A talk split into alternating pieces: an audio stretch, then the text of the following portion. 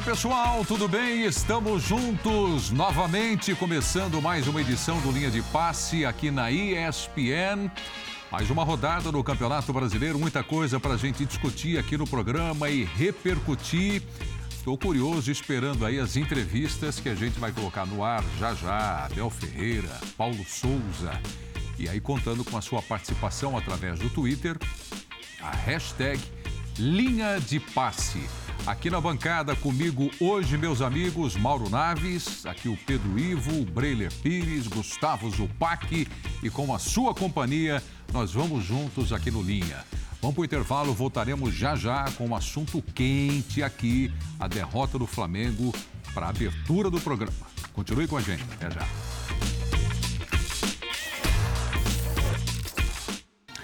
Vamos lá, pessoal. Estamos de volta com o Linha de Passe aqui na ESPN, pegando aqui os destaques dos amigos da bancada. Mauro, começando com você. Tudo bem? Boa noite. Boa noite, Nivaldo, companheiros. Abraço enorme a quem está em casa. Acho que seria natural eu começar falando do Flamengo, que jogou aí, que vai virar um turbilhão. A gente vai falar muito no programa.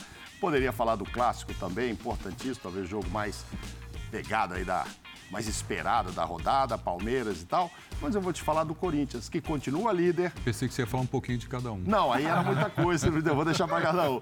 Não, eu vou falar do Corinthians, que fez um péssimo jogo, mas conseguiu um excelente resultado, principalmente no segundo tempo. Foi amassado pelo Atlético Goianiense, ficou jogando ali atrás, parecia um time pequeno, é, apavorado e tal, cheio de volantes, mas conseguiu trazer o resultado. E aí, o que, que importa? Quem está mais feliz hoje?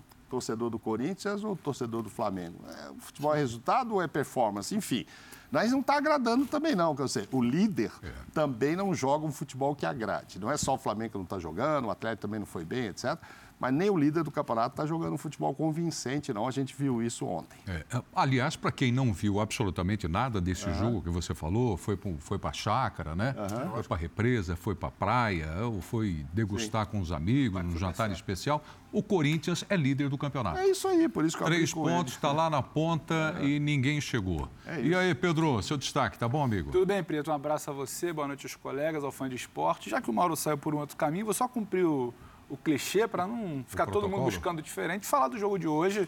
O Mauro falou em amassado, né? O Flamengo foi amassado hoje. O Flamengo foi amassado dentro de campo no primeiro tempo. O Flamengo que perdeu de forma justa. Se teve alguém que em algum momento, pelo que fez no primeiro tempo principalmente, merecia a vitória, era Fortaleza. Um desempenho preocupante dentro de campo, pelo que parece que não conseguiu trabalhar durante a semana, e um desempenho preocupante também do Paulo Souza depois nos microfones ao avaliar, ao tentar ou não fazer uma autocrítica, uma reflexão, acho que a gente vai falar bastante isso aqui, passar a entrevista. Acho que pior para mim até do que o trabalho em campo pode não acontecer foi a postura de um cara que pedia muito união, um cara que foi bancado até por uma certa união interna. A postura na coletiva acho que foi para mim, olhando para frente, pior do que o desempenho exatamente em campo. Bom, só para seguir a mesma linha lá do mal, para quem também não viu o jogo do, do, do Flamengo, Fique com a não gente, tem, a gente não conta. tem exagero, foi amassado no, no primeiro, primeiro, tempo, tempo pelo muito, time lanterna muito. do campeonato. E não por amassado. acaso, e não por acaso, um voivoda, a gente fala tanto do trabalho do treinador, um voivoda que entendeu as fragilidades de um Flamengo, mesmo jogando no Maracanã, mais de 60 mil pessoas, mudou seu time, incomodou, Fortaleza queria muito mais chances de fato concretas de gol, poderia ter feito mais um, tranquilamente, pelo menos dois no primeiro tempo. E sim, o Flamengo, salvo por um, uma genialidade, mais uma vez, né? um time que não joga bem coletivamente. Aí tem a genialidade de um Everton Ribeiro hoje, já que não tinha Gabriel Arrascaeta. E aí sai com um a um ali, quase que respirando por aparelhos. Não carimba o segundo tempo. O pênalti que tem, uma indefinição, a gente também vai falar aqui, e toma um gol justo a vitória do Fortaleza, que já vinha merecendo se recuperar uhum. nesse brasileiro, porque a lanterna não é o que o time entrega, que o time tem de potencial. Voivoda, belo técnico do Fortaleza. Você vai explicar melhor esse Flamengo sendo amassado. Gustavo Zupac, e aí? Tudo bem, Preto? Boa noite, Boa noite, tá boa noite, companheiros, boa noite, fã de esporte. Eu vou um pouco na, na linha do Pedro, mas eu vou puxar o viés do jogo do Maracanã pelo outro lado, porque é claro que a derrota do Flamengo ela é preocupante, é, a, atuação, a, a entrevista do Paulo Souza nos permite observar muito do que acontece no Flamengo na temporada, e isso também é preocupante. Eu acho que o, o que o Flamengo vive na temporada é parte, parte responsabilidade do trabalho do Paulo Souza, que não é bom, mas o reflexo, mas tudo isso que está acontecendo é consequência do ambiente do, do que é o Flamengo 2022 em várias áreas. Acho que a entrevista de hoje nos ajuda a explicar. Mas, para mim, a manchete do Maracanã não é Flamengo perde para o Fortaleza. É Fortaleza ganha do Flamengo. O Fortaleza. Sim mereceu, assim, com uma enorme justiça vencer, vencer o jogo. Teve uma atuação muito boa. É, como disse o Pedro, é, é, um, é, um, time que já merecia ter vencido outros jogos antes no campeonato. Era uma, a gente costuma falar de liderança ilusória, liderança mentirosa, para alguns casos. Existe a lanterna mentirosa, Sim, existia a lanterna mentirosa, que era do Fortaleza. É, e isso eu acho importante a gente destacar. Não é absurdo algum o Flamengo perder para o Fortaleza. Exato. Fortaleza é um time que hoje está nas oitavas de final do Comebol Libertadores. É, é um time que terminou em quarto lugar no último Campeonato Brasileiro e conserva parte da sua base, conserva seu técnico. Então não, não é absurdo, inadmissível vexatório o Flamengo perder para o Fortaleza no Maracanã, mas para mim o que, o que chamou a atenção, o que resume o jogo de hoje é a atuação do Fortaleza na vitória sobre o Flamengo. Acho que essa é a manchete, mais do que Flamengo tropeça ou Flamengo perde em casa para o Fortaleza. Fica imaginando o, o, planejamento do Voivoda com a comissão técnica do Fortaleza para esta e a próxima rodada do Campeonato Brasileiro. Falei, vamos pegar o Flamengo, é, um empate lá,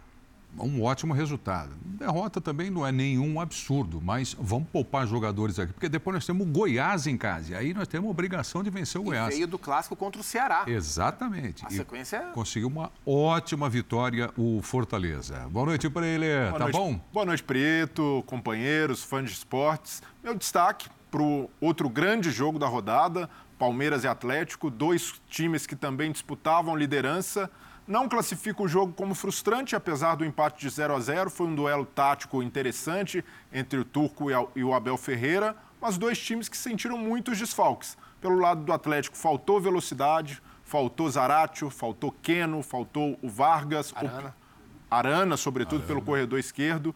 E do lado do Palmeiras, sentiu a falta do Danilo, com intensidade no meio-campo, embora o Gabriel Menino tenha feito um jogo muito justo até. Gustavo Gomes e no, durante o jogo tem o problema do seu principal jogador, Rafael Veiga, sente uma lesão. O Abel Ferreira precisa rever até mesmo a proposta para o jogo, colocando o Rafael Navarro na, na referência, mas ainda assim não classifico como um jogo frustrante, nem mesmo o resultado. Embora o Palmeiras tenha jogado em casa, pelas circunstâncias do jogo, dos desfalques, continua vivo na briga e até para o Atlético também foi um jogo interessante para mostrar que pode ser mais competitivo e principalmente jogar mais, jogar melhor mesmo com desfalques. Abel saiu bravo com a arbitragem. Opa, Nós vamos opa. trazer aqui os lances, as imagens, o que disse o Abel Ferreira também, ouvi a opinião de vocês o aqui. É normal, com né? relação o Hulk também. Arbitra... Tomou é cartão amarelo. É, é. Hulk também saiu é. bravo. Também saiu bravo, com a arbitragem também. Arbitragem. Então a gente vai ouvir o Abel e no, no destaque aqui do Zupac, é importante a gente ouvir o Paulo Souza também. E, e já que você lembrou, vamos ouvir o Hulk também. O Hulk também vai falar aqui no Linha de Passe. Mas, pessoal, vamos lá. Mergulhando agora, jogando uma luz no trabalho do Paulo Souza, a infelicidade do torcedor do Flamengo, a cobrança. É, hoje conversei com alguns colegas de imprensa do Rio de Janeiro. As críticas são pesadas ao trabalho do Paulo Souza. Então, para começar aqui a primeira rodada de opiniões de vocês. Está insustentável Paulo Souza no comando do Flamengo, Mauro? Então, acho que o trabalho não é bom, não é só o torcedor do Flamengo que, que vê isso. Acho que é um trabalho que está demorando demais para dar frutos e eu acho que ele tem a culpa. Hoje ele falou muito de erros individuais, botou tudo na conta dos jogadores. Esses erros aconteceram mesmo, a começar pelo erro do Arão logo no começo. Mas olha as oportunidades, buracos na defesa. E olha que era uma defesa para o primeiro tempo que pode ser a titular, que muita gente queria. Aí, o primeiro gol, a bola entre o Pablo e o Rodrigo Caio, quer dizer. O Arão. Ok, o erro do Arão ali que acabou sendo substituído, mas acho assim, se ele só deixou na conta dos jogadores, isso não vai pegar bem.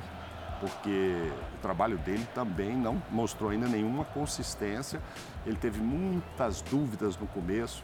E aí, assim, o Pedro entende mais o que acontece lá nos bastidores e a gente não está lá na conversa do Paulo com a diretoria. O que, que pediram para ele quando ele chegou? Ai, vamos mudar muito esse time mesmo, tá cheio de gente aqui que precisa baixar a bola. Será que foi isso que aconteceu? Porque ele chegou, sabe, o jeito de jogar também gente não está gostando. Enfim, aí ele chegou tentando, aproveitou o Campeonato Carioca, fez vários testes que não funcionaram até ele ter que voltar atrás e escalar o quarteto, principalmente o ofensivo ali, da, da, do jeito que todo mundo tinha visto e que tinha dado certo. Só que isso fez com que ele perdesse muito tempo na preparação. Teve problemas com lesões, etc., para acertar o outro lado, que é a defesa? Teve, teve sim. A gente ficou muito na dúvida sobre qual seria a defesa titular, qual, ser, qual será ainda, né? Infelicidade do Pedro aí, ó, o goleiro vai lá para o outro lado. Aliás, o aproveitamento foto, né? de pênalti sem um Gabigol no Flamengo é, é baixíssimo, hein? É. é. Mas assim, sei lá, claro que o torcedor, pela pela maneira que, e eficiência do Gabigol, deve pensar, poxa, se ele tivesse ali, era gol, a gente virava o jogo. Mas não sei se isso garante que o Flamengo ia ganhar o jogo. Virar para 2 a 1 um, então estava garantido? Não. O Fortaleza fez um jogo que, no mínimo, poderia buscar um empate também. Mas, enfim, óbvio, virar 2 a 1 um e tal, ia dar outro nível de, de ânimo para o time e para a torcida. Mas não acho que é porque o Pedro perdeu esse, esse pênalti aí que o Flamengo perdeu o jogo, não. O Paco já explicou aí, o Fortaleza, que não merece estar onde está pela bola que joga, é, mostrou que tem condições de ganhar e mostrou futebol para ganhar. Não, foi, não foram só os erros do Flamengo que levaram o Fortaleza à vitória. Sobre o Paulo, aí a gente precisa ver lá dentro, assim, um outro técnico, fosse ele brasileiro, etc., não tivesse, acho que 20 milhões de multa, que me parece que é o número lá já tinha ido embora hoje à noite. ou antes, tinha... né? Ou até antes, né? É, ou até, já teria ido antes. ou no mínimo hoje talvez nem desse a entrevista. Agora, só para entender lá dentro, assim, principalmente tirando o presidente, os diretores, a turma ali da, do Braz para baixo ali do futebol, eles estão compromissados com esse nome do Paulo a ponto de que se o Paulo sair, eles teriam que também pedir as contas? É isso que pode segurar o Paulo? Aí o Breno faz um assim com a cabeça, que é, são coisas que a gente precisa entender se é isso que está segurando ele. Porque, afinal de contas, foi essa turma. O trabalho que ele realiza não segura ele, não mantém ele Ah, eu acho que não, e não teria segurado o outro. Pelo futebol que o time está jogando, pelo que ele já apresentou de trabalho, é para cair. Então, assim, são, são outros argumentos que podem fazer com que ele não caia. Podem fazer, ah, não sei, agora, pô, nos comprometemos, o cara chegou aqui dizendo que pagou para vir jogar aqui, nós fomos lá procurar outro, fizemos uma peneirada geral escolhemos ele, e agora a gente já vai abrir mão. Pode ser que isso segure. Ah, quem vai vir? Poxa, mas se ele sair, não temos mais o tão sonhado JJ.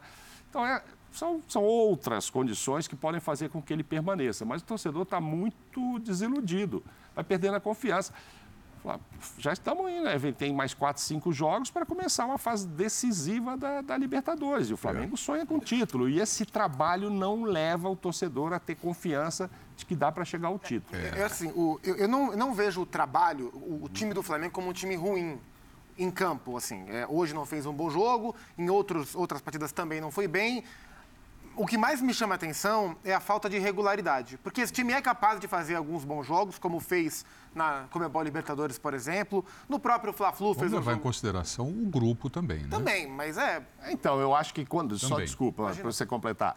Eu acho que quando joga bem, é quando aquela aquele três ou quatro ou meia dúzia, que são muito craques, jogam bem. Não necessariamente se fala, pô, jogou bem porque olha o que, que o Paulo o grupo, fez. Né? O coletivo. Né? É, porque é. olha o que o Paulo fez. Você vai citar o jogo, o jogo com o Fluminense, ganhou, mas o segundo é, tempo. Acho que foi um jogo, foi um jogo aceitável, não foi mas, um grande jogo, né? No segundo tempo, o Fluminense empurrou o Flamengo para trás Contra de uma forma absurda. O Palmeiras no começo do campeonato foi um bom jogo, enfim. É. Mas o que me chama a atenção é a irregularidade.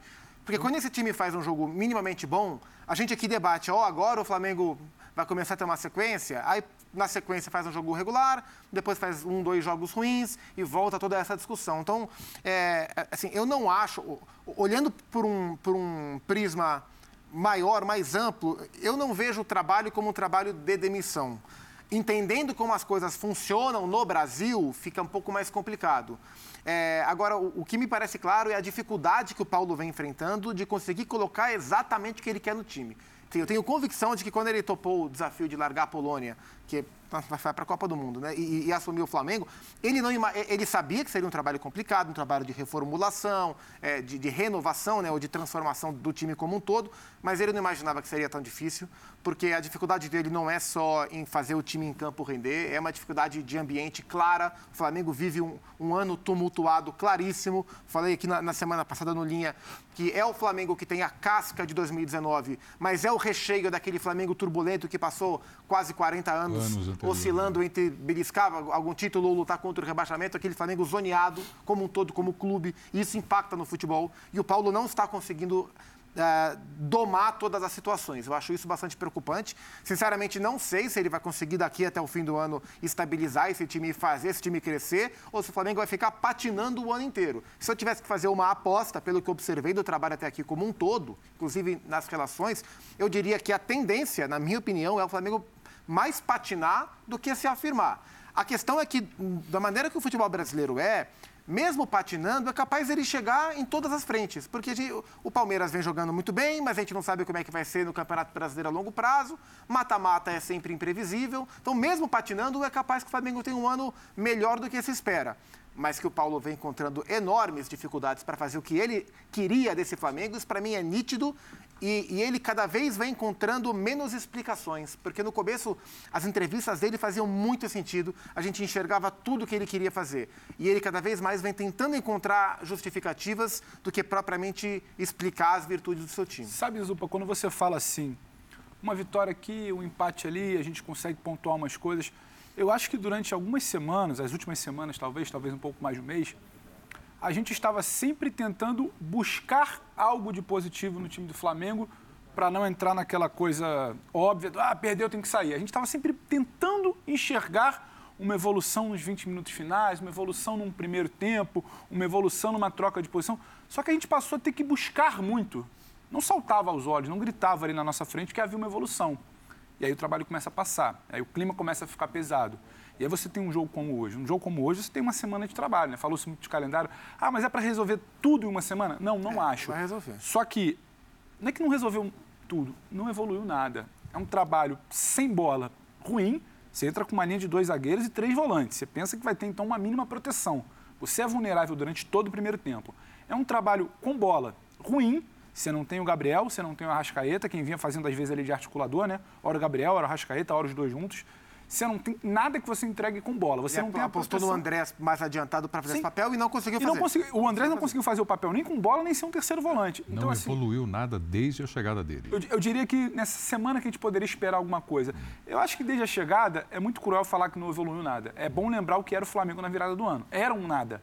Eu acho que teve coisas pontuais, mas eu repito, Preto, a gente estava sempre tentando buscar com uma lupa, opa, teve isso aqui, a gente falava. Hum, teve aquilo ali. Sendo que o elenco do Flamengo não espera que a gente fique buscando com lupa algo positivo. E aí o tempo está passando. E aí quando você começa a enxergar, infelizmente é o que o Paco falou, uma realidade do futebol brasileiro. Passa a ser também uma coisa muito maior. O Mauro falou dos bastidores. Hoje, o fica ou não fica do Paulo Souza virou muito mais uma questão pessoal da dupla que comanda o futebol, que é o Marcos Braz e o Bruno Spindel. Eles erraram muitas coisas desde a saída do Jorge Jesus. Eles vêm sendo muito cobrados, eles estão sendo muito cobrados. Eles foram muito cobrados na virada do ano. Então, era a bala de prata, era a última aposta. É o nome para reformular, é começar do zero. É apostar em tudo que esse português que está vindo aí, o novo mister vai dar certo. Esse cara não está dando certo. Só que a dupla precisa se agarrar a eles para que o trabalho de Braz e Espírito também não seja avaliado mal. Então tá aquela coisa, pô, se eu, é. se eu admito que não vai mais andar, eu tô admitindo que eu não consegui. Sim, exatamente. Então, passa por isso agora o, também. O Paulo funciona como se fosse o último escudo Sim. de blindagem do Sim. Marcos Braz e do Bruno Spindel. Isso influencia. Que são os últimos escudos do presidente do Flandin, que também é cobrado por outras questões políticas e, dentro do clube, né? E aí quando, quando você olha para o macro, ah, é a falha no primeiro tempo hoje, é o erro do Arão, é o Hugo que, que oscila, é o vacilo na transição defensiva no contra-ataque do Fortaleza é. no último minuto. É, é, muita coisa envolvida. Aí você para, o que você espera desse Flamengo? Aí eu tô contigo também de novo. Eu acho que vai ser isso. Ganha um jogo, ganha dois jogos, empata dois jogos, perde um. É um time de muito mais sorte A diretoria vai, vai empurrando assim?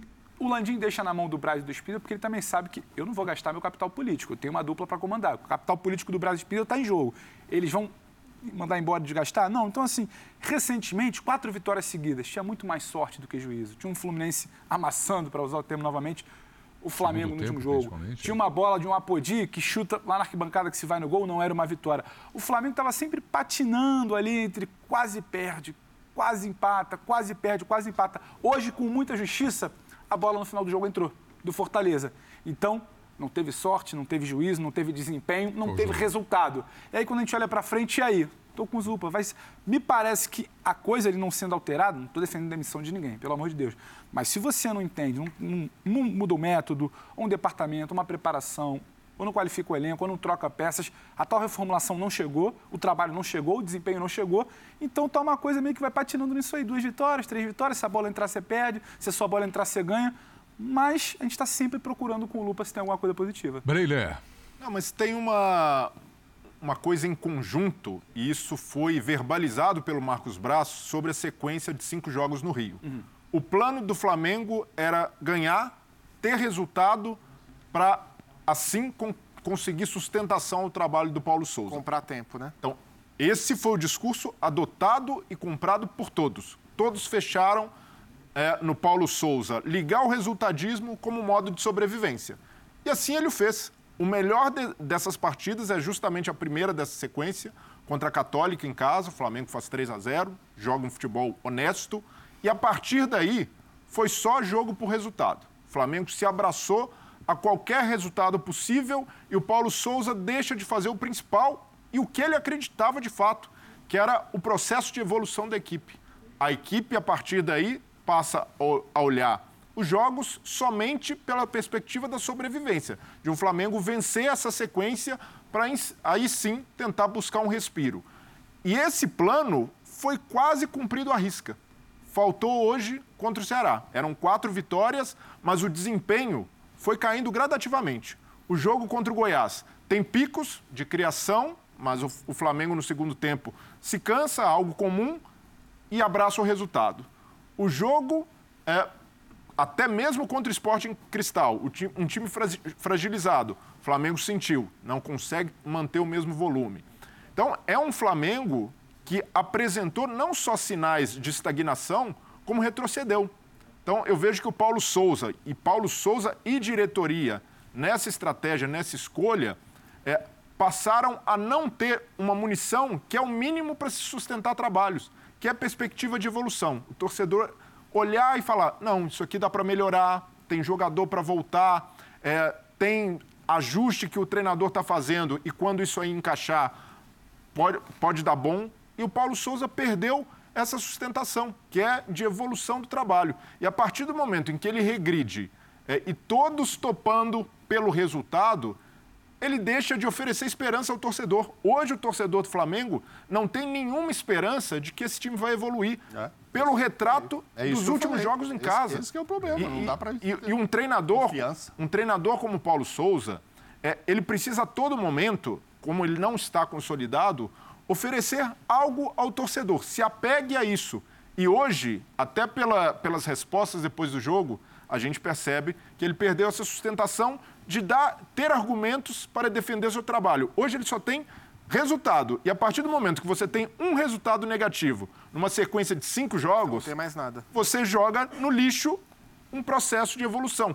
E esse, esse discurso, essa estratégia foi comprada pela diretoria. E aí é muito cômodo jogar agora nas costas do Paulo Souza, que não está dando, dando certo, que o trabalho não encaixou, desejar boa sorte depois. Não, a diretoria assentiu com isso. Se não, se não estivesse de acordo, o próprio Paulo Souza teria sido cobrado ou o próprio Marcos Braz viria a público novamente para dizer: esse time precisa evoluir, precisamos retomar o eixo, que era de uma ideia muito positiva e que poderia dar resultado.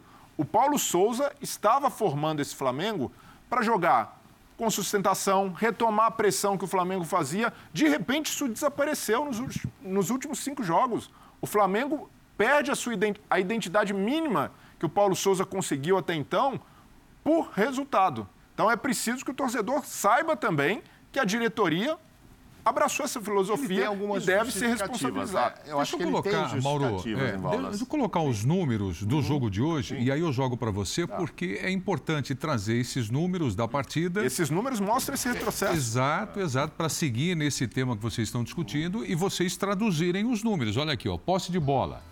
Mais o Flamengo, 64,8 contra 35,2. A posse de bola, a maioria do tempo inofensiva. Inofensiva. Não ofereceu incômodo é. ao Fortaleza. Menos chutes, 10, 12 o Fortaleza. E no alvo, acertou metade do que o Fortaleza teve de sucesso. O Flamengo termina o primeiro tempo somente com a finalização do Everton Ribeiro. E aí, e aí embaixo, e aí eu acho que talvez seja o número que mais traduz o que a gente fala de o que faz com a bola e o que não faz, quatro grandes chances para o Fortaleza e uma grande chance do Flamengo, que é do O que não quer dizer que o Flamengo foi pressionado, né? Porque aí eu acho que a grande ah, questão... Aí a gente conta como foi, É né? a estratégia, né? O, o Voivoda foi muito competente é, ele, ele não tinha os seus articuladores, ele não tinha o Matheus Vargas, ele não tinha o Lucas Lima, o Felipe, que não é um articulador, mas que é um cara importante na transição, também estava fora.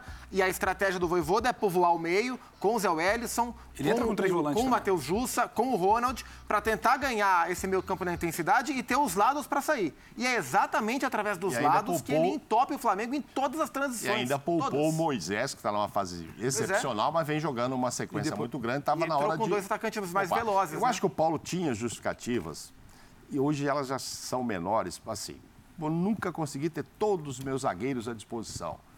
Ah, porque eu vou jogar com linha de três, porque o Felipe é que vai fazer aqui esse lado. Não, não, eu vou jogar com linha de quatro mesmo, ou vou jogar com linha de três, mais três zagueiros e zagueiros, e não vou, vou escalar o Felipe. Realmente ele passou um período que é ele verdade. não tinha, é departamento médio, não sei o que e tal. É, passou a ter os quatro da frente. Aí hoje não teve. Puxa vida, o Rascaeta está na seleção. Puxa, o Gabigol não. Suspenso. Ele, ele tem essas justificativas assim, sabe? Ele pode chegar lá na entrevista amanhã, caso ele seja demitido ou não, a próxima dizer, puxa, gente, que dia eu tive todo mundo aqui desse maravilhoso elenco que vocês falam tanto.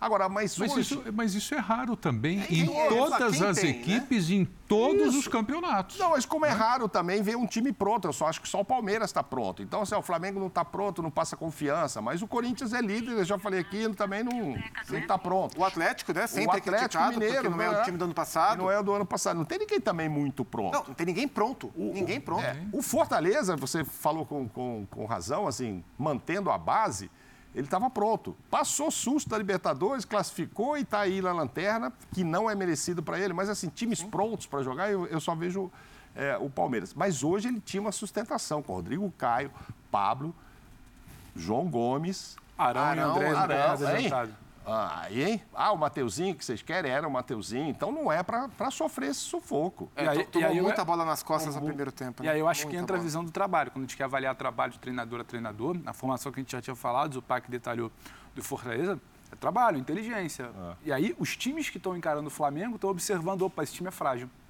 Esse time com seu aperto e rouba a bola, ele não sustenta ele tem que correr para trás é sempre o um problema. E o Fortaleza hoje foi na fragilidade máxima. Fortaleza, o lado Fortaleza esquerdo muda, da defesa do Flamengo. Muda sua característica, inclusive, para atacar a fragilidade. E assim, então assim, todo mundo está notando, todo mundo está de olho. As, as quatro grandes chances que eu falo é você entender como foram criadas. Foram criadas a partir dessa estratégia inicial. Então, é ver onde tem trabalho. Não é que está todo mundo tendo problema. Todo mundo tem problema.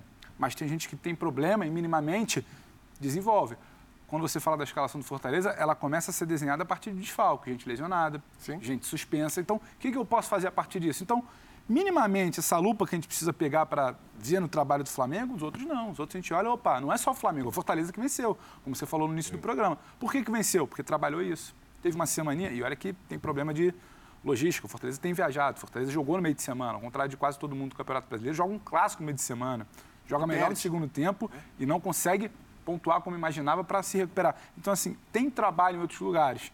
Aí não adianta, é inevitável com o torcedor do Flamengo para, olha, todo mundo tem alguma coisa. É, o, o, que eu, eu acho é que, assim, acho que ele não pegou um time tão arrasado quanto você acha.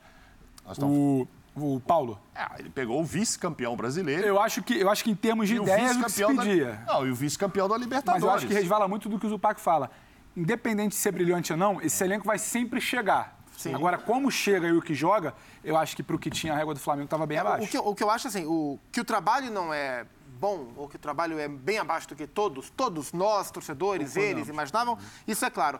Eu acho que a grande questão é o quanto isso é apenas responsabilidade do Paulo Sim, claro. e o quanto o todo impacta em um trabalho Sim, mal claro. executado. Porque, porque se, se a gente ficar nessa a gente, eu digo, o torcedor, né, principalmente, de ah, tem que tirar esse técnico porque o trabalho não é bom. E de fato o trabalho não é bom. Tem coisa muito maior. É uma sensação rasa, porque está muito claro, pelo menos para mim, que hoje o Flamengo tem maiores problemas do que só o nome do técnico que está ali à frente. É a gestão do elenco, é a, a, a sensação que a diretoria tem de não, de não conseguir mobilizar o elenco como ela imaginava, a ponto de ela ter que contratar um técnico e praticamente entregar a chave. Falou, ó, é, reformula, revoluciona esse time aí, a ponto da diretoria chegar a marcar uma reunião com torcedores organizados para eles cobrarem os jogadores. Então, para mim tem muita coisa. Sim, sim. tem- Há uma falta de sintonia. o ambiente está contaminado. É uma falta. Não adianta mim, você existem trocar uma três, peça do ambiente. Existem três compartimentos. E, e quando existem três compartimentos, não vai dar certo. Um compartimento é a diretoria, um compartimento é a comissão,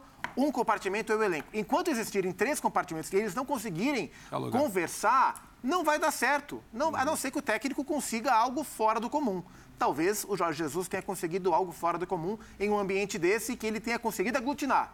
Porque do jeito que está, com cada um falando um idioma, vai ser Não, muito só difícil. trocar o Paulo com não o. Paulo ou sem o Paulo. Olha, deixa eu só dar informação aqui. Terminou o jogo Internacional e Red Bull Bragantino. O Internacional venceu por 2 a 0. Os Rapaz. dois gols ali no finalzinho. Olha, Tomou um No sufoco fina- danado foi- no é, primeiro é, tempo. Estava acompanhando aqui, 2 a 0 tá pronto o Internacional. Internacional? Não, né? Não, Não mas existe. eu acho que a, a dúvida, a maior é sobre o Bragantino, que vem descendo uma ladeira impressionante, hein? Sétima colocação agora. Esse Caiu parecia que estava pronto Caiu, desde ó, o início do em uma campeonato. semana caiu fora da Copa do Brasil, da Libertadores e caiu fora da Libertadores ficando em quarto, ou seja, nem foi para a Sul-Americana. Claro. E agora vem descendo ladeira também no O Campeonato Red Bull Brasileiro. Bragantino é o próximo adversário de quem? Flamengo. Flamengo. Sim. É, nós vamos falar dessa sequência Casa já já, em Bragan- em inclusive, Bull. é, e, e colocar a classificação do campeonato. É, quem foi que falou do Paulo Souza? Você falou do Paulo Souza na, na- na- no destaque? Não, não, do- de destaque de ouvir o Paulo Souza. É, então vamos prestar atenção no que falou o técnico do Flamengo, porque está aquela questão agora, como você falou, de compartimentos, né? Qualquer direção, comissão técnica e elenco, e time. né? E o time sempre espera pelo apoio do técnico, principalmente quando perde. Será que o elenco tem o apoio do Paulo Souza? Então vamos lá, o técnico do Flamengo falando aqui no Linha.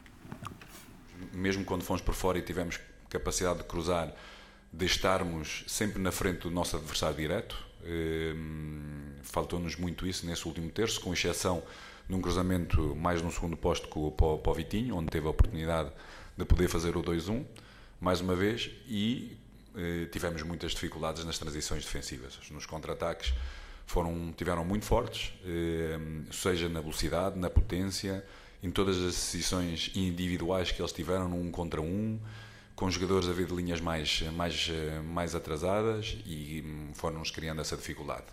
Penso que uma segunda parte melhor, mas sobretudo, tecnicamente, hum, foi um jogo muito, mas mesmo muito abaixo daquilo que é a nossa capacidade.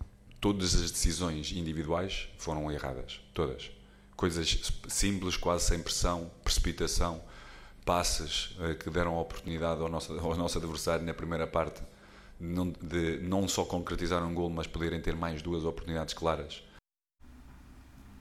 Olha, essa aí, para mim, é a frase mais forte desde que ele assumiu o time do Flamengo.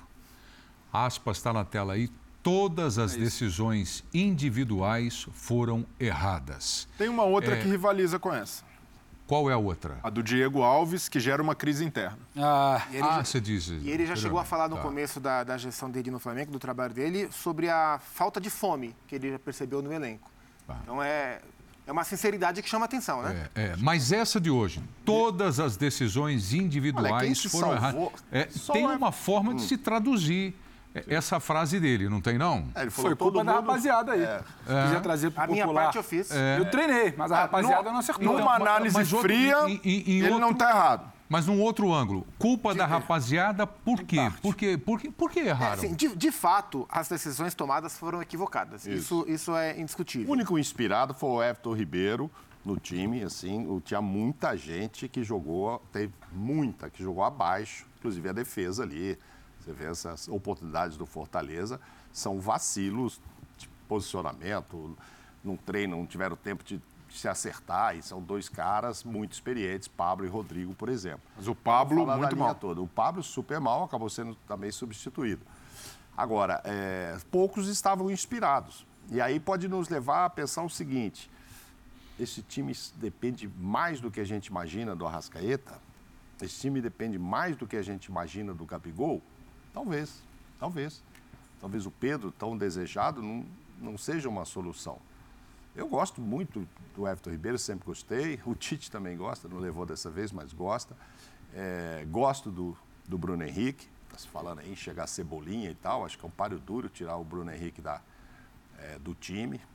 Enfim, mas pensando no passado. Mas hoje ninguém estava inspirado mesmo. Então, assim, ele não está errado nisso. Só que aí ele joga a culpa. Né? É, Alguém tem... pode chegar e falar assim, pô, mas o esquema que a gente marcou também, então, acho que eu você acho levou um nó tático, sabe aquela assim, história? Que, que as individualidades ele, foram né? mal, que individualmente o Flamengo é? tomou uma série de decisões erradas Sim. e isso possibilitou o Fortaleza fazer o jogo que fez, é verdade. Sim. Agora, a segunda pergunta que se faz é, até que ponto os erros de individualidade, os erros individuais, as tomadas de decisão, são reflexo de problemas estruturais da equipe. Porque em, em, um time muito acertado coletivamente, em um time muito acertado estruturalmente, é mais fácil para os jogadores tomarem as melhores decisões. E eu não estou falando que é isso, porque eu, sinceramente, não, eu não sei qual era, qual era o que o Paulo pediu para os jogadores em termos de proposta, como foi a preparação e o quanto disso foi mal executado, ou se a proposta foi mal escolhida. Eu não sei mas não me parece justo colocar apenas nas individualidades. E talvez entender que elas são reflexo de um todo, do trabalho. Né? Ele claramente é, expõe os erros do Flamengo individuais para justificar uma derrota em que o time dele foi pior do começo ao fim do jogo. É, assim como o Fortaleza não venceu porque tomou as melhores decisões. Fortaleza venceu porque, como um todo, foi um time melhor do que o Flamengo. Do trabalho do seu técnico, às tomadas de decisões dos seus jogadores. É que essa frase dele, é, o, o que eu quero dizer para vocês, ela traz questionamentos. Claro. Vários questionamentos. Claro. E é, evidente que não é a característica de nenhum de nós aqui, mas eu não falo nós, não vou me incluir, de vocês, comentaristas, serem rasos ao ponto de dizer: olha, os jogadores então não estão fazendo o que ele pede. Mas, algo, né? mas, mas gera esse tipo de questionamento por parte do torcedor. Eu, eu acho que o problema, Preto, ele levanta essa bola e ele sabe o que ele fala, como ele fala e no momento que ele fala. Ele fala tem, muito bem. E acho, e acho que tem um outro lado, ele é muito inteligente. Em, em, cada palavra usada, em cada situação, em como administrar bem ou mal, uma avaliação que se faz depois, mas como administrar cada caso. O que eu acho é, quando ele fala em decisão técnica errada, a gente não pode lembrar só do jogo de hoje. Toda avaliação que se faz do Paulo não é por causa do jogo de hoje, é bom lembrar. É a gente isso. tem que olhar para trás. Uhum. Toda decisão técnica tomada hoje foi errada, então perdemos. Muitas decisões técnicas tomadas de forma correta apontam para a vitória do Flamengo. Só que esse time está muito refém de decisão técnica de jogador. Ou seja, aí eu acho que vai além. O que o Zupac fala da atuação do Fortaleza. O Fortaleza não ganhou porque a decisão técnica do lado de lá foi correta. Ganhou porque tinha um plano de jogo, ganhou porque tinha um entendimento, ganhou porque o Voivoda entendeu quais eram as fragilidades do Flamengo, montou o time. Com as decisões técnicas corretas, o resultado vem. Paulo está fazendo todo esse, esse macro para que as decisões certas ou erradas, porque a decisão certa num cenário certo, ela gera vitória. A decisão errada num cenário bem ajustado, você minimiza o dano dela. O erro do Arão, ele existiu. Só que o erro do Arão, ele é mais um entre tantos em transição defensiva e saída de bola. Uma cobertura diferente, um espaçamento diferente. O erro do ataque, ele existe há muito tempo. Então, quando a Arrascaeta acerta, quando o Gabriel acerta, quando o Everton acerta, é mérito do coletivo, ele vai para a coletiva falar, olha, hoje eles acertaram. É mérito do coletivo, é mérito do individual. Eu acho que ele levanta um debate sobre tudo está na conta da decisão do jogador, não. E não é só decisão do jogador. Fosse só decisão do jogador, você tem um elenco maravilhoso. Quando essa rapaziada acerta, ganha. Quando essa rapaziada erra, perde. Não. Você precisa ter um trabalho coletivo para que você potencialize quando eles acertam e você minimize os danos quando não está no dia bom. E nem todo mundo vai ter dia bom. Então, acho que ele levanta um debate muito perigoso a ele. Está só na conta dos jogadores? E o que ele faz para minimizar ou potencializar? Ele usou, e eu acho que é perigoso. Ele usou a frase, ao explicar, falar das da decisões, sem precedentes. Na visão dele, pelo que ele disse hoje, a usar sem precedentes. Acho que em nenhum momento no, tra no trabalho dele no Flamengo ele viu uma atuação, segundo ele, individual tão ruim, a ponto de chocá-lo dessa maneira. Só para passar para o Breler aqui, que ele acha que tem duas frases que me chamam a atenção também. Eu vou fazer uma pergunta para o Breler. Já. Ele, fa ele, fala, ele fala muito do primeiro tempo. Aí ele toca para o segundo tempo, que eu acho que é ponto de escolamento da realidade ainda maior, que ele fala assim, com certeza, no próximo jogo, assim faremos, do tipo, resolvendo pequenas coisas. Eu não entendi essa certeza que ele tem diante do tal do sem precedentes. Então, assim, acho que muitas frases ali estão descoladas, não dialogam com próprias frases da coletiva. Eu acho que isso é muito preocupante. Me parece um Paulo agora que não sabe para onde atirar. É. O Breiler, tem uma pergunta dura para fazer. Agora escolhi hum. você. Hum. obrigado. Escolhi você. Escolhi você. Um gentil da sua parte. Para mandar. Isso é, é bom? É uma pergunta dura, dura, mas está no nível e na competência do Breiler. Tudo que você viu hoje das declarações do Paulo Souza, dá para interpretar de alguma forma que ele está mandando recado para alguém de dentro do Flamengo? Sim. É, há esse tom. Quando ele tenta mandar uma mensagem também, no caso do Diego Alves, e esse tiro sai pela culatra, porque não, ele não tinha informações suficientes ou houve um ruído no meio do caminho e ele precisa se retratar depois mas é de um jeito que não se deve fazer. É de um jeito que expõe jogadores, e é o, essa é a cartilha natural que a gente sempre discute aqui. Quando o treinador leva essa pauta para fora, isso vai gerar incômodo. O jogador, alguns, em vez de se motivarem, falando, não, é com a gente, vão sentir, vão se sentir fragilizados.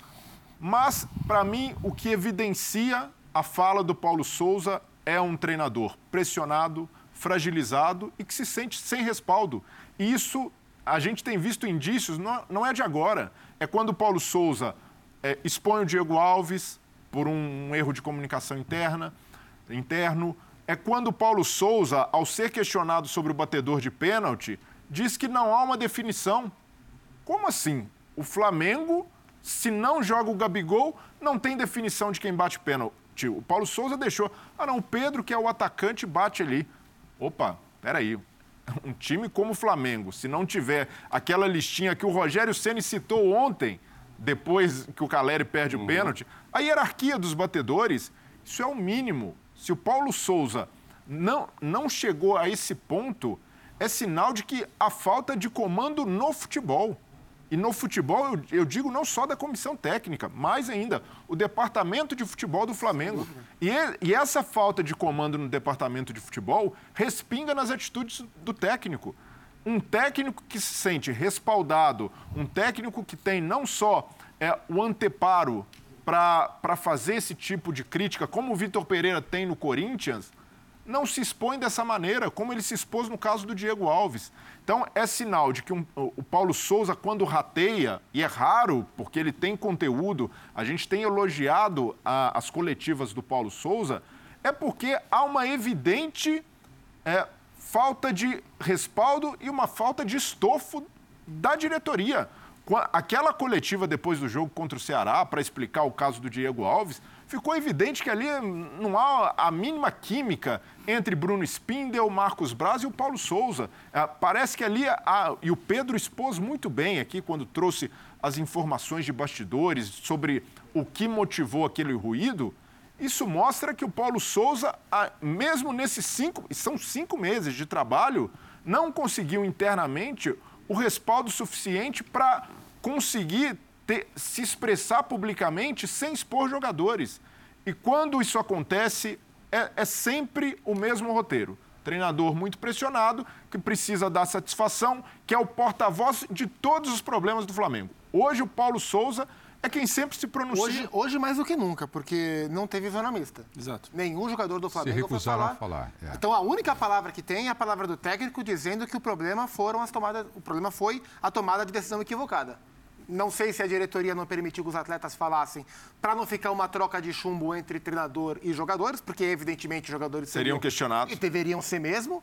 É, ou, ou se de fato a diretoria preferiu deixar só a palavra do Paulo Souza para o bem ou para o mal. E bom lembrar, técnico, que, a, né? e bom lembrar que a diretoria, quando convém, também passa na zona mista falando, é. prestigiando dando recado. É mais uma parte também que optou por se calar hoje. Para sorrir. Novamente. Né? Passa para sorrir, né?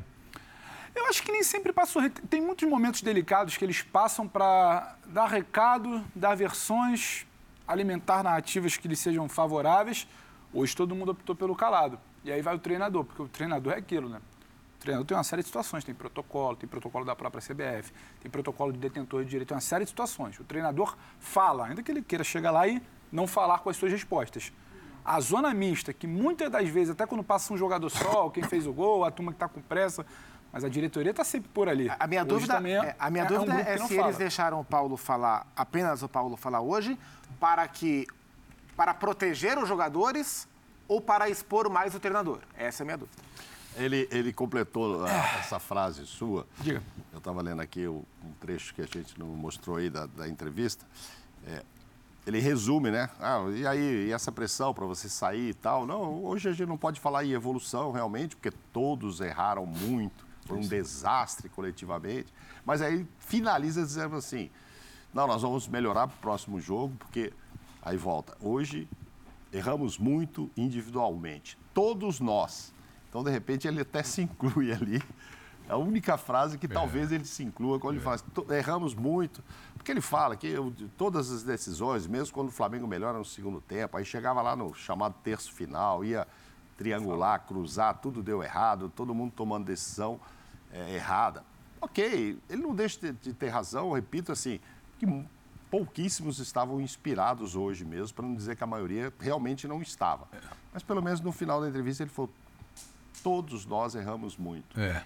Vamos entrar em campo um pouquinho? Vamos, vamos. vamos para dentro do gramado? Isso é uma parte gostosa, né? Uhum. Parte legal. Quem sabe tal. é ótimo. Para quem sabe, né? É, vocês sabem.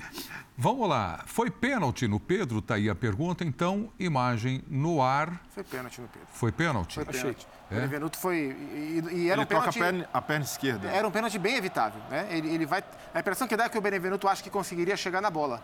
Só que o Pedro está à frente dele. E aí ele dá um chutezinho, que não é tão forte, mas ele dá, ele golpeia a panturrilha do Pedro. Eu não acho nenhuma agressão, acho uma leve imprudência. É? Se ele administra ali, se ele vê qual é o espaço, e o Pedro iria dominar, acho que tinha a situação do Vitinho até descoberto, e ele iria dominar e não estava exatamente numa posição de perigo se ele faz a contenção ali. Acho que tem isso do duplo valor. Ele acha que chegaria na bola sem tocar, então não tem um pouco de imprudência, mas achei pênalti também, Preto. Mauro.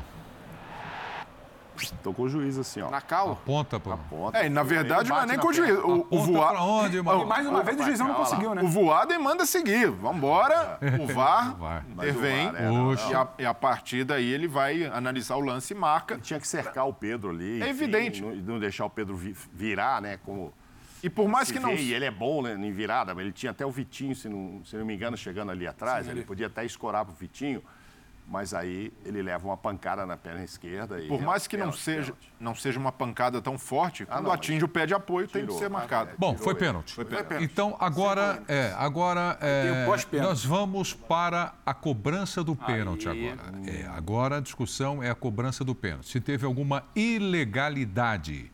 Pedro partiu.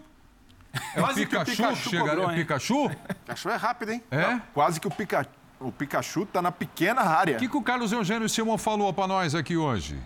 Deveria ter voltado, né? Na cobrança. Sim. O Gaúcho falou que deveria ter voltado. E até, e até, quem quisesse argumentar uma possível dupla oh. invasão. A invasão é claríssima. Teria que voltar gente. também. É, e se a gente levar na letra fria da regra, muitos pênaltis hum. terão de ser voltados, porque há invasões mínimas. No caso do Esse é Pikachu. É escandaloso. É, mas é que a regra não diz invasão máxima. É, é. Ela diz invasão. invasão. Se a gente levar o, o pé da letra. Dá um passinho, ou, ou se o Pikachu cai dentro do gol, é invasão da mesma forma. Não, então, o pênalti não deveria ser voltado porque o Pikachu o... invadiu muito. É. Deveria ser voltado porque o Pikachu invadiu. Ponto. O pulinho, o pulinho do Pedro, ele, quando ele reduz a velocidade para tentar enganar, Pikachu chega ainda mais, ó. É, ele está na aceleração. Eu não sei se o pessoal tem como parar a imagem na hora que o Pedro chega próximo da bola. Tem como fazer isso ou não? A pausa ali, na, ó. É, não, na outra imagem, naquela mais aberta. É, é exatamente tá. isso aí, naquela imagem mais aberta. Você quer ver? E tal, e talvez... Essa aí, essa ó. aí, desculpa. Aqui, ó. Vamos lá, partiu Pedro. Vai bater, parou, parou. Mais um pouquinho lá pra frente. Aí, o, o, Pedro tocou no Tirou ponto. toda a dúvida. O Pedro nosso, né? Não, não do Flamengo. É, Aí, olha, olha, isso, olha, isso. olha, isso, Essa paradinha do Pedro, essa tentativa de bater. Tentativa não, claro. ele bateu, né? Como o Henrique Dourado, como o Jorginho do Chelsea. Essa paradinha eu acho que enganou o Pikachu também. Se ele bate de maneira tradicional. Não derruba o Pikachu. Talvez o Pikachu não tivesse nem invadido. Não, a corrida dele é lenta. A e aí o Pikachu tava na febre de chegar e aí é. a paradinha do Pedro entregou. Agora você sabe uma coisinha rapidinho dessa polêmica toda? proteger. Não, não, não, não. Onde ele estava? Sai antes do Pedro. sai Quando o juiz apita, é. o Pikachu Agora, só, sai. Só uma coisa invasão. emblemática do cenário todo do Flamengo. Sempre que há uma polêmica com o VAR, uma situação, derrota por placar mínimo, empate, isso faz muito barulho. A torcida, ah, mas assim não vão falar, mas também teve isso. Falou o quê? Hoje, a grita do rubro-negro era muito maior com o Paulo Souza do que esse pênalti que não voltou. Sim, sim. Então, assim, não está também mais emplacando, ah, mas também teve o pênalti do Pedro, ah, mas seria diferente, mas o time não joga. O time, independente de pênalti ou não, o time não joga. Porque vem aquela dúvida Olha, que eu te disse. A gente nunca sabe o que acontece no futebol. Mas pelo jogo que estava se mostrando. Essa sua frase também é muito forte, hein? Não, não havia nenhuma garantia. A gente nunca sabe virar. o que acontece no futebol. Então, quebra é, para afirmar, olha, não, o Flamengo ia ganhar. A gente não prevê. É, não tem como prever, gente. Mas Mauro, eu tô brincando com o, você. o jogo não mostrava que, ah, se faz 2 a 1 um ali, ah, a história seria outra. É, mas você vê que a gente foi pro campo já descontraiu um pouquinho. Bola é legal, né? Bola é bacana. Então vamos para números agora, que o Zupac adora, Nossa. sempre pede. Pô, bota Ele números aí pra gente. É, bota número aí. Bota Olha aqui, ó. Então tá ali, ó. Cadê você, Gabi?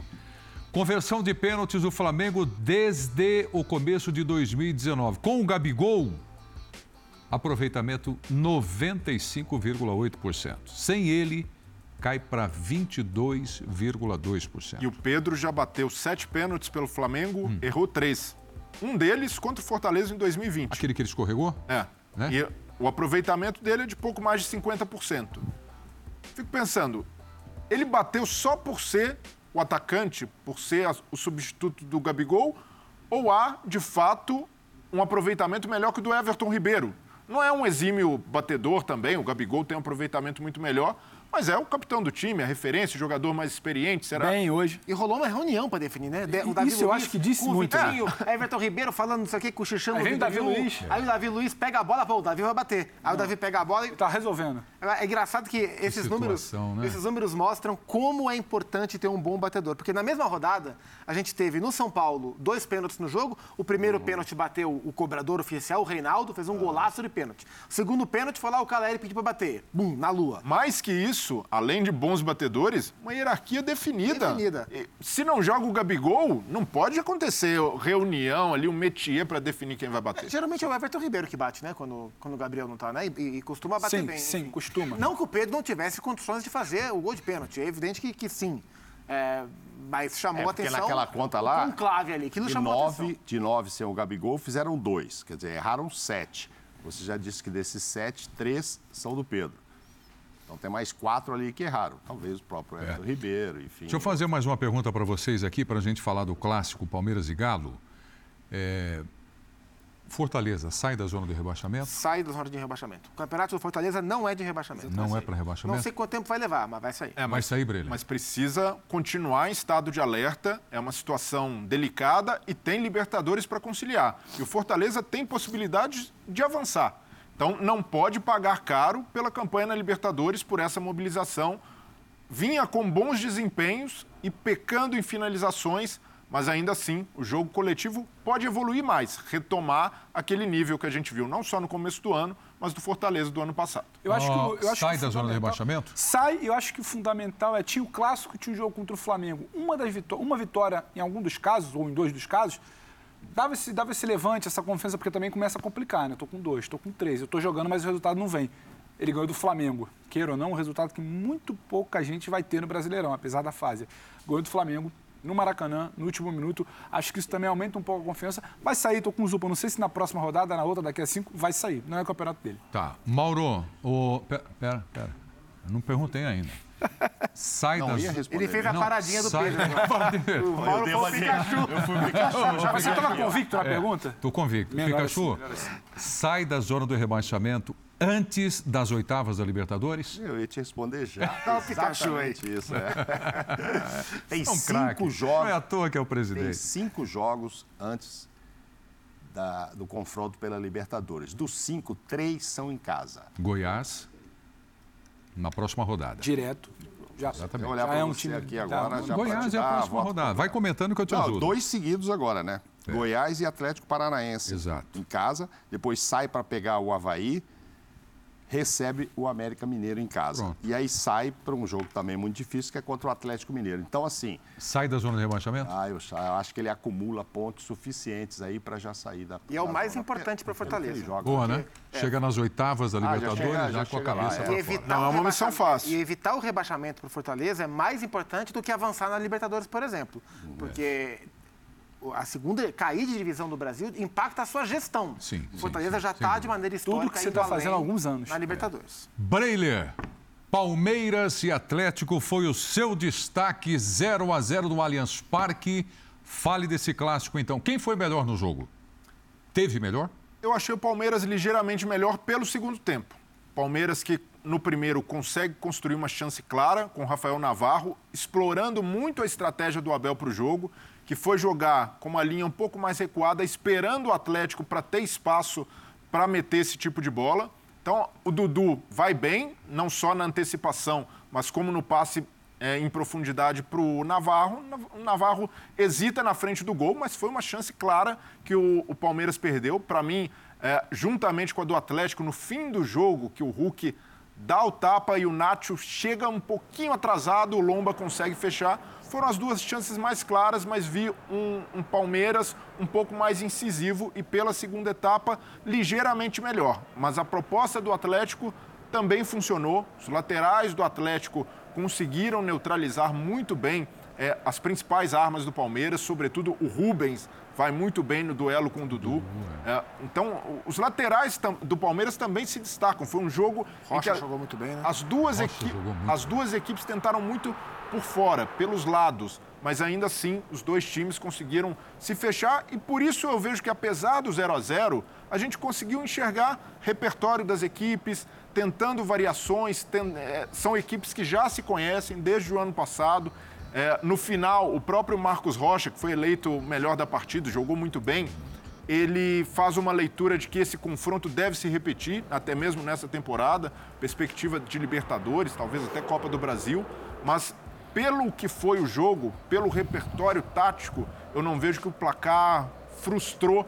É óbvio que uma, a expectativa, Palmeiras e Atlético se encontrando, dois times que brigam pelo campeonato, é de um jogo com gols, é de um jogo com possíveis viradas, mas ainda assim houve duas equipes bem postadas e que a, cada um, na sua característica, sentiu muito a falta de jogadores específicos é. para esse tipo de jogo. Uma pena, o, né? Para o Atlético, faltou jogador de velocidade. Com mais velocidade, o Ademir entrega velocidade, mas não é necessariamente um jogador agudo, de profundidade, um jogador mais técnico, um jogador de, arma, de armação que com, combina bem com o Nátio. Mas faltou esse jogador para dar essa profundidade, para incomodar um pouco mais a defesa do Palmeiras. E pelo lado do Palmeiras, talvez com um volante de mais chegada, que é o caso do Danilo, conseguisse um fator surpresa, porque o Atlético estava muito bem postado defensivamente. A transição do Atlético, quando perdia a bola, tudo que o Palmeiras queria, era muito bem feita. Os volantes... Muito boa notícia para hoje do Atlético. Sim. Não tendo problema com isso. Não, e, e o Atlético hoje mostrou um nível melhor de futebol. O jogo do Atlético evoluiu, talvez pelo peso é. do confronto, de jogar fora de casa, enfrentar um Palmeiras de um Abel consolidado, isso motiva o jogador, mas houve uma evolução não só tática, mas também de postura, de entrega. Então, esse Atlético mostrou que até no fim da partida teve chance de marcar um gol e sair com a vitória. Então, foi um jogo interessante, apesar do 0 a 0 O que chamou atenção nesse jogo é a mudança de panorama desse duelo. Porque, assim, que, que eles empatassem é, não seria muita surpresa. A gente viu nos dois jogos da semifinal da última Libertadores que eles empataram. Então está muito difícil para alguém ganhar esse confronto. Tem sido jogos parelhos em relação ao resultado. Mas a proposta mudou. E eu não sei se ela mudou também porque a característica da competição é outra, né? Uma coisa é você enfrentar o Atlético Mineiro, você, Palmeiras, no mata-mata de Libertadores, outra coisa é vocês se enfrentarem no campeonato de pontos corridos, onde a decisão não vai ser hoje, né? Não é ganha ou vai para casa. Mas a gente viu nos dois duelos da, da última temporada um Palmeiras jogando exclusivamente para anular o Atlético Mineiro. O Palmeiras, nas semifinais da Libertadores, eliminou o Galo, abrindo mão das suas virtudes ofensivas, jogando atrás, jogando para anular o Atlético. E deu certo. Passou sufoco, teve o pênalti do Hulk, aquela coisa toda, foi no limite, mas foi. Hoje não, hoje foi um jogo igual. Palmeiras, até porque o Palmeiras em 2022 é um Palmeiras evoluído no seu repertório ofensivo. Isso é, a gente já cansou de falar isso aqui. Então foi um jogo igual. Foi um jogo em que o Palmeiras finalizou um pouco mais, mas não foi tanto mais. Foi um jogo em que a posse de bola foi distribuída rigorosamente no 50 a 50, um pouco mais em cada tempo. Então, isso me chamou a atenção. Mais por parte do Palmeiras. Como o Palmeiras adotou uma outra estratégia para enfrentar o Atlético Mineiro imagino que o caráter da competição também tem impacto nisso. Sobre a questão de, de, não ter os jogadores, isso de fato é muito importante, como falou o Breiler, muito se olha para a questão, ó, a CBF marcou o jogo desse bem no, na data FIFA, quando os jogadores seriam convocados. E eu não sei se ela deveria pensar diferente. Eu não sei se é papel da CBF escolher os jogos por causa da, da, da data FIFA. Não, não, acho que é papel dela entender qual jogo é mais importante para o campeonato ou não, porque às vezes o campeonato se mostra de outra forma. Então, sinceramente, a, o fato de é termos. É não ter a rodada. Esse é o ponto. É não ter a rodada. Aliás, é. eu até aproveito aqui fazer um apelo né, à CBF que nunca foi feito. Hum. Nunca foi feito esse apelo. Data FIFA. Não tem como Pô, para o Campeonato Brasileiro. Ah, isso é boa, hein? Gostaram Essa dessa? é uma boa sugestão. É igual a minha Essa frase. é boa? Essa é nova. Isso aí. Para o Campeonato Brasileiro. Dá, dá para fechar aí preço você, e falar aí de novo, você hein? ter um jogo desse é como se você fosse classificar o preço do ingresso em função do elenco que vai entrar em campo. É. Pô, um jogo desse com Gustavo Gomes, com o Arana, com o Danilo, o ingresso tem que ser até mais caro. O, o Everton. Na Europa né? é assim. Não é verdade? Os jogos custam mais. É, desculpa te interromper, não, mas é que eu acho que esse apelo se encaixa sei, e era importante se fazer esse apelo. da CBF aqui. escolher os jogos que vão cair, já não, que vai ter, que já que vai ter essa excrescência da, da, dos jogos em data FIFA, eu não sei se é papel da CBF. Ah, então o Palmeiras e Cuiabá pode, é. mas o Palmeiras e Galo não pode. Eu não sei se é papel dela é, hierarquizar os jogos claro, na competição. Claro que mas não, enfim, mas claro que, que impacto no jogo, concordo com, com o Brenner, é claro que impactou. E para o Palmeiras um impacto imprevisto. É. Rafael Veiga tem de sair e aí o, o, Abel muda completamente a característica. Lógico, lógico. Rafael Navarro é um outro tipo de jogador e até funciona. Ele vai bem né, na parte de retenção, de briga com os zagueiros, mas na frente do gol ainda peca, ainda hesita, o que é natural também no processo de adaptação, no processo de tomada de confiança do Navarro, mas perder o Veiga fez foi uma baixa e tanto para o Palmeiras, que já estava desfalcado. É, a lesão do Veiga, e aí essa mudança que você está dizendo, ele trouxe o Gustavo Scarpa para o meio para fazer essa e função. Abriu o Rony. É, e abriu o Rony. Lesão muscular, a preocupação é, faltam três semanas para o jogo contra o Cerro Portenho. Eu não sei se o Veiga saiu porque estourou. Precisa ver o grau. Ou né, se ele saiu lesão. porque ele sentiu um incômodo e pediu para sair para não estourar. Ele eu fa... acho que ele não faz um estourou ali. porque ele ainda tentou é, continuar. Tem uma, tem uma hora, é. tem uma hora que a câmera flagra, ele faz algum, algum gestual com as mãos, como se ele tivesse falar, que muitos boleiros falam, que embolou, não exatamente que é. aquela coisa do rompeu, do Saiu estirou. até prevenir, né? Ele ali, tentou, ali, ali, ele, ele, faz exatamente, ele mexe com a mão assim como se fosse alguma coisa. Estamos, estamos aqui pensando como os boleiros dizem do, do embolou, não do rompeu. Então talvez isso, mas é claro, estamos tentando pensar por conta desse prazo que o Zupac lembra da Libertadores. Tenta, dá um trotezinho, depois acho que até o Richardson na transmissão dos colegas de primeiro e fala tá dando um trotezinho. A hora é quando tiver que esticar a perna é, ou dar um pique maior. Ele tem uma hora que ele precisa esticar a perna para alcançar e é ali que ele sai. Então, assim, mas pela, pelo que se desenhou, até pelo, ele fica ali ainda no, no, banco, ele até no segundo tempo participa ativamente de algumas reclamações ali com o auxiliar e tal. Eu torço até pelo bom futebol, pelo espetáculo que é a Libertadores, pela importância que tem para um time como o Palmeiras, que não seja nada mais grave. Agora, só, só para dar uma pimentada naquela sua sugestão, original ah, e ótima, sugestão, que ótima e original, anotei. Reforce ela, É, por favor. Mas que organiza o campeonato, num domingo, que teve o jogo que teve de manhã lá em Caxias do Sul, não sei se está muito preocupado com essas peças que estão entrando em campo no. Teve jogo no em Caxias do Atlético Sul? Palmeiras. Teve jogo jogo? de quê? Tem algum jogo que teve, né? Qual esporte? É. Então acho que assim, Polo. infelizmente, então a gente perde, a gente vai continuar perdendo e vamos perder de novo em setembro. E só não vamos perder a Copa do Mundo porque a FIFA obriga a parar, senão era capaz da CBF emendar ali uma reta final de brasileiro batendo com Copa do Mundo. Acho que hoje a gente falou muito do que deu certo, né? De um lado, de outro, acho que a gente pode pontuar um pouco do Alan, porque eu acho que eu estou com brilha. Muito se falou do que era esse Atlético sem bola, que não era confiável como era em muitos momentos. Acho que em uma semana, não vamos cravar aqui que foi trabalho, fruto desses dias, mas em uma semana, pelo menos olhando para o Palmeiras, acho que o Atlético conseguiu neutralizar um time que, quando não tem a bola e sai em velocidade, é muito letal. O Alan cerca, o Alan gera espaço, o Alan consegue. Não vinha jogando antecipar, tão bem. Exatamente. Os dois do meio do antecipar muito bem. bem. Antes e depois, quando ele cola no Scarpa no segundo tempo, principalmente, ele dificulta muito esse Palmeiras que precisava ter a bola. E um Atlético sem suas principais peças ia depender mais uma vez do Hulk, como dependeu na semana passada quando não estava tão bem. O Hulk não foi tão bem hoje. É, o Hulk foi neutralizado e é bom sempre lembrar, tem gente do outro lado, neutralizado pelo Palmeiras, neutralizado pela molecada do Palmeiras que entra. Murilo, né? Pelo Murilo, pelo Fabinho no segundo tempo. Inclusive, saiu, entendeu? Saiu. A molecada que entra no segundo tempo também neutraliza. E é o Hulk num jogo grande do Campeonato Brasileiro. Boa notícia pro Abel desse ponto de vista. Então acho que ficou faltando. Agora não é só, não está tudo ruim, o Atlético tinha desfalque, segurou um empate com o Palmeiras fora de casa, o Hulk não foi bem, mas esse Atlético que passou a controlar melhor esse avanço do adversário, acho que pode ser uma boa notícia do que a gente viu. Porque quem pega fala, pô, 0x0, Atlético Palmeiras, a gente esperando uma série de coisas. Não, mas tem, tem e, coisas e, a se observar tá- interessantes tá, nos jogos. O Palmeiras está bravo com uma coisa que ele tem razão de ficar bravo. Do quê? Navarro não pode perder o gol que ele perdeu. É. Ah, Navarro não pode perder aquele gol. Então, é isso aí. Jogo de poucos espaços e poucas chances. É, eu não entendi que o Blaine ia começar elogiando o Navarro. não, não. Eu acho que ele tirou o peso da cobrança, talvez. É, porque é o seguinte...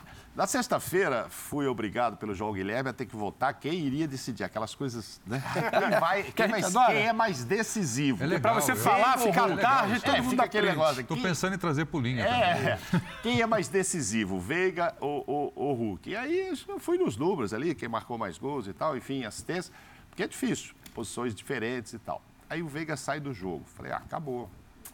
Acho que se alguém tem chance de ser decisivo hoje é o Hulk. Aí concordo que não foi bem. Assim, não achei ele é. tão inspirado.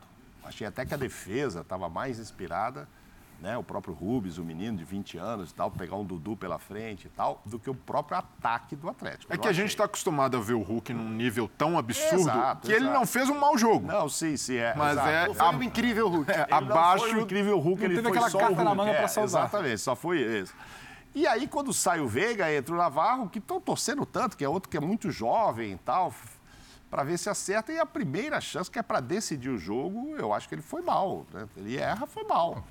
Em termos eu, de finalizações, eu prestei bastante coisas. atenção no lance, ele ficou com a cabeça abaixo. E aí eu acho todo. que o cara cai. Aí ele volta para marcar, talvez o técnico nem pediu tanto, que ele fala, pô, já que eu vou voltar, eu vou ajudar aqui, para ver se eu... É, e tal.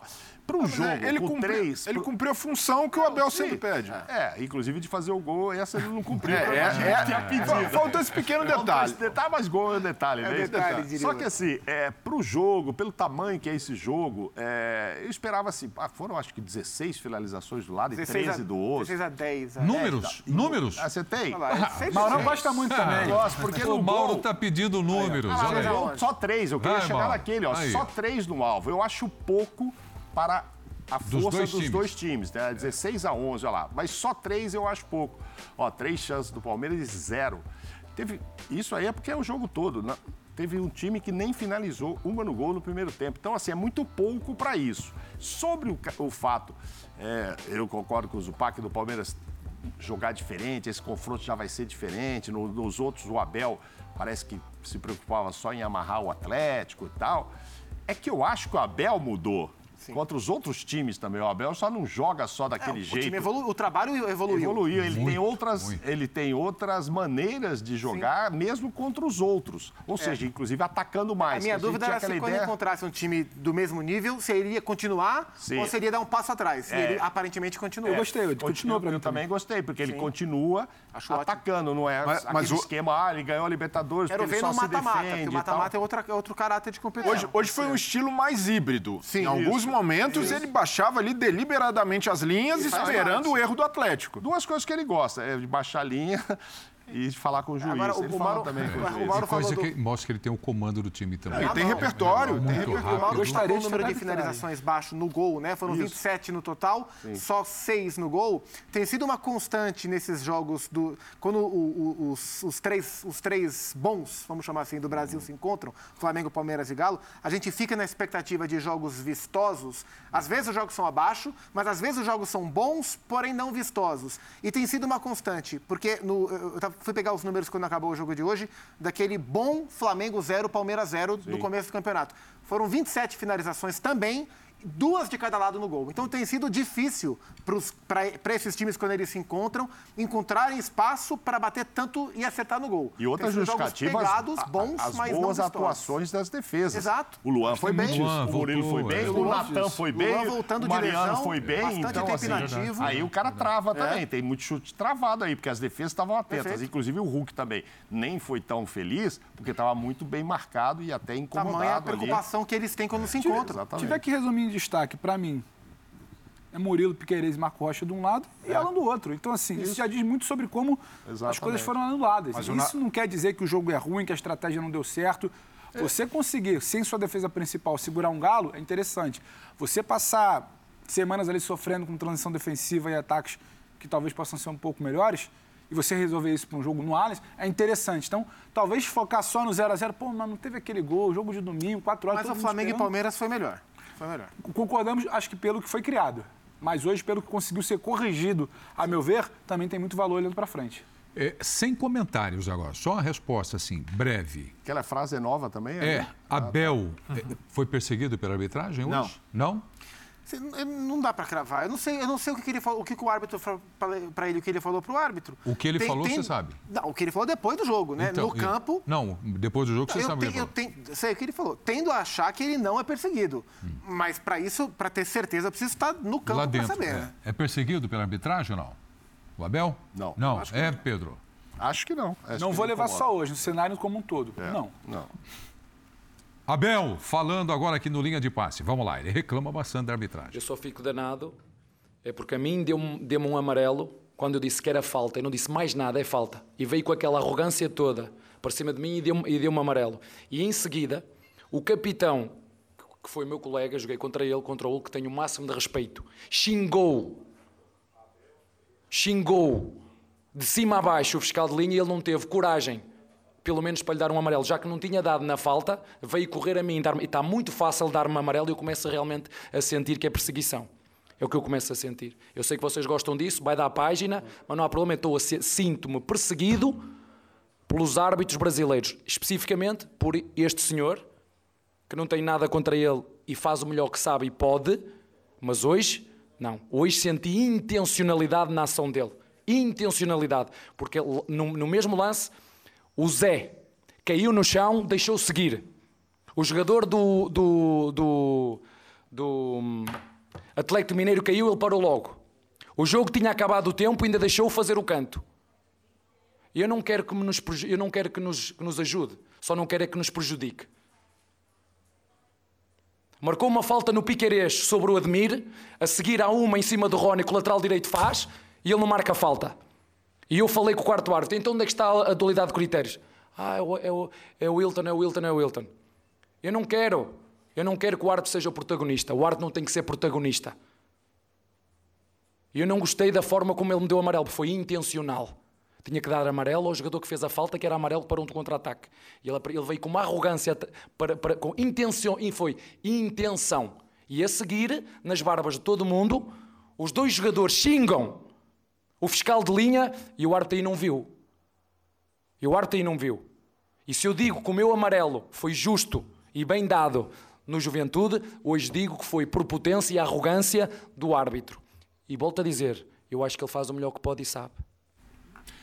Abel Ferreira, Hilton Pereira Sampaio apitou o clássico e é o árbitro que vai para a Copa do Mundo, representante da arbitragem brasileira na Copa do Mundo no Catar. Eu quero colocar aqui agora os lances. Vamos Importante colocar, é, porque televisão, áudio e vídeo, né? O áudio, né, o Abel reclamando e exatamente as imagens eh, das quais ele se queixa aí de prepotência da arbitragem no cartão amarelo aplicado a ele. Vamos lá, no primeiro lance, é a reclamação. Aqui, olha, o Hulk no Piquerez. Piquerez fica doido, né? Olha, reclamando e o árbitro vai direto no Abel. E aí a imagem que nós temos já é o Abel de costas ali e o cartão amarelo. Ele não atende o pleito do Palmeiras, do Piquerez, pelo cartão ao Hulk, mas dá pro Abel. Eu não daria cartão pro Hulk. E, e- e talvez o árbitro até fosse dar, mas acho que ele viu a reclamação efusiva, efusiva ali e, e foi, e foi direto Parece que a frase é um pouco maior do que apenas falta, né? parece que há uma frase ali, mas enfim. Ele podia ter dado para o Piquerez. Eu também não gosto desse jeito ostensivo assim, de eu- eu- reclamar. Eu, eu, eu, entendo. não parece que ele falou só falta. Eu, eu entendo que os personagens do futebol que geralmente dão mais trabalho para a arbitragem. A- Tendem- A, a tolerância é menor com eles. É. Isso já foi pauta para Felipe Melo, isso já foi pauta para Gabriel Barbosa, isso é pauta para o Abel Ferreira. Eu acho São que isso Paulo, aconte- São Paulo também. Daí a ser perseguido, eu acho que é um pouco diferente. Ah, E o que, e o que me chama a atenção é que o Abel começou a sua frase, que é forte, e, e da página, como ele falou, reclamando do cartão que ele tomou, dizendo que foi intencional. A gente viu o lance aí. E aí ele começa a ampliar, dizendo de falta que o árbitro não deu pro, pro, pro, pro Palmeiras, dizendo que o árbitro deixou bater um escanteio. Ou seja, ele começa a Do dizer Hulk, que foi ali que a arbitragem foi contra o a arbitragem comum, não só o cartão dele. Ele abre a, a sonora, a entrevista, falando que a- o cartão dele foi intencional e ele começa a citar lances para dizer que a arbitragem do Wilton foi intencional nesses pequenos lances a favor do Atlético. E a minha única dúvida é: por quê? O que levaria o árbitro a ser intencional a favor do Atlético e contra o Palmeiras? Por quê? E aí isso para mim vira aquelas discussões vazias de todo mundo que acha que a arbitragem é sempre contra o seu time, como o atleticano também acha, como o rubro-negro também acha, como o santista também acha, Paulino, e por aí vai. Então acho que o- todos. se o Abel acha que o cartão dele foi equivocado, ele tem todo o direito de colocar o dedo na ferida, de se sentir perseguido e de, e de verbalizar. A hora que ele amplia a discussão para vários lances, para sugerir que a arbitragem do Wilton foi tendenciosa, eu acho que ele perde o mérito da questão mais importante de tudo que foi dito, que é a questão de como ele é tratado pelos árbitros. E, sa- e sabe o que é pior, a meu ver, Zupac? É que quando a gente para aqui num linha de passe, ou, ou num Sport Center depois do jogo, ou numa série de, de eventos aqui da programação, que a gente vai parar para ouvir pro Abel, quantas vezes a gente já falou? Tá trazendo uma coisa nova pro debate. Muitas vezes. Interessante. Ele traz Esse mesmo. olhar é bom. Ele respondeu isso. Só que está entrando numa vala comum, não sei se pela cabeça quente, né? Não sei se por uma série de situações. Ele entra numa coisa tipo de arbitragem, de arbitragem, de arbitragem. Aí um colega vai fazer uma pergunta, não quero mais. Desrespeitoso o tom. Porque se ele levanta a pauta de arbitragem, vai surgir uma outra pergunta, um outro questionamento, uma outra abordagem, uma outra visão daquilo ali ele invalida, depois ele fala que ele não quer mais falar, eu tô com o Zupac, ele volta a falar da falta. Então, tipo assim, aquele Abel é ruim, é ruim quando aquele Abel começa a se perder. O time dele hoje não deixa de vencer por causa da arbitragem. O time dele hoje não sustenta um empate por causa da arbitragem. A arbitragem não era a grande notícia do jogo, só que o Abel vai para uma situação, e é uma acusação, vamos falar aqui, ele, fala, ele, ele faz uma acusação. Sim. Que se é algo encomendado, Ele se é algo tem uma- intencional. intencional, se tem alguma perseguição, não é que ele está falando que pode, Pode ser, ele disse uma que punição, tem. né? Ele disse que tem, entendeu? Então, assim, e é bom lembrar, nada justifica uma perseguição do árbitro ou um comportamento do Abel. Mas é o que o Zupac fala, o comportamento do Abel à beira do campo não foi algo pontual, específico. Hoje ele estava assim, ele não é de ficar assim. O Abel parte para o confronto desde o início com a arbitragem, em quase todos os jogos. Quantas vezes o Abel, acho que o Simon trouxe uma informação do Sport Center hoje, que o Abel oito vezes já deixou de comandar o Oito Palmeiras. jogos. Oito jogos por, por estar suspenso, ou seja, pelo menos 24 cartões amarelos que a gente está falando. muita então, assim, isso Ah, é não, mas tem, tem expulsão também. tudo bem, pelo menos oito jogos, pelo menos uns 15 cartões amarelos ou 16, além de outras expulsões ou mais Outra, até. a falta foi marcada, não foi? Foi, foi marcado. Então, ele assim, queria, ele talvez um ele cartão. olhando agora, ele ache, como alguém disse aqui, que não merecia, acho que foi o Zubak, que não É, merecia eu não daria o cartão. cartão. Então, se ele não marca a falta, justifica se levantar lá revol- revoltar. Se isso aí se torna um contra-ataque, você sai desesperado. Aí tudo bem. Mas não foi o caso. A falta foi marcada. Talvez o Abel em casa agora esteja revendo esse lance e deve estar pensando, é, mas não Eu, eu concordo com tudo que vocês estão dizendo, só tem um detalhe também que eu acho importante a gente contextualizar. É, não sei se é esse o caso, fica para vocês comentarem. Mas às vezes a reclamação do Piquerez não é em função só daquele lance pontual que a gente está mostrando. É de coisas que vêm acontecendo durante o jogo, sabe? Sim. Será, Aquilo e como, será por que o exemplo, cartão o- Abel também não é? é, exato, exato. De reclamações Aquela ao longo questão do jogo, que o árbitro chega para o jogador e faz assim, é aqui, ali, lá e tome o amarelo. Mas É pode, o conjunto pode ser da obra, cobra- pode ser o É, conjunto Isso, da obra. o que eu acho importante Pode ser é essa cobrança do Piqueires também. E o que eu acho né? importante que o Abel falou, e eu, e- e eu acho que tem que ser observado, porque uma coisa é ele falar sobre o cartão mal dado, o cartão bem dado, a questão da perseguição. Não. Outra coisa é a hora que ele começa a falar sobre a arrogância e prepotência do árbitro, e eu acho que isso tem que ser observado, porque se de fato o Wilton está agindo acima do tom né, da, da autoridade dele, isso Não não, pode, não pode. Isso não pode. Mas né? como ele invalida o debate de algo sério, como você traz agora, a partir de uma acusação? É isso que não pode acontecer também. Não, é, ok. Porque ele virar e falar, olha, eu tomei o cartão, exagero. Também temos um ponto de vista muito do, racionalidade. do, Só que, do assim, turco também. hein? le- levanta, levanta um debate sobre autoridade, e eu acho que sim, muitas vezes os juízes os Isso. árbitros passam do ponto. Ontem a gente pôde ver o Daronco, por exemplo, no jogo, no São Paulo Havaí, como ele intimida, como ele pega pelo braço, como ele tira. Isso é um debate, só que a maneira como você aborda, a maneira como você acusa, a maneira como você traz, dizendo que tem algo pessoal, você está jogando isso aí para baixo do tapete. Você não está conseguindo debater algo que seja necessário. E é o que me pega de surpresa. É um Abel que sempre tenta trazer coisas interessantes no seu papo, na sua coletiva, na sua entrevista. Hoje acho que cai numa, numa vala É. comum ali. Bom, vamos lá. O, o turco, técnico do, do Galo, falou. Falou sobre a arbitragem? Não. Vamos, nós vamos ouvir agora. E o Hulk também Não sobre a quis arbitragem. falar sobre a arbitragem. Não, então vamos lá. Diga aí. ¿Quién? ¿Quién faló? ¿Quién faló? O Abel Ferreira sobre o Hulk. No, no, no, no, no sé. Nosotros del árbitro no hablamos. El árbitro no habló, hizo un, hizo un buen trabajo.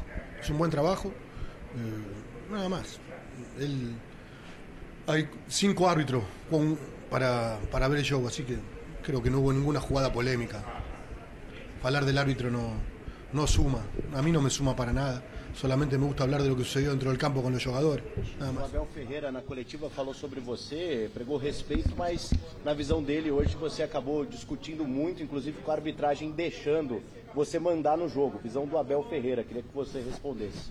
Poxa, se eu mandasse no jogo eu teria marcado no mínimo umas seis faltas ali no Ademir, né?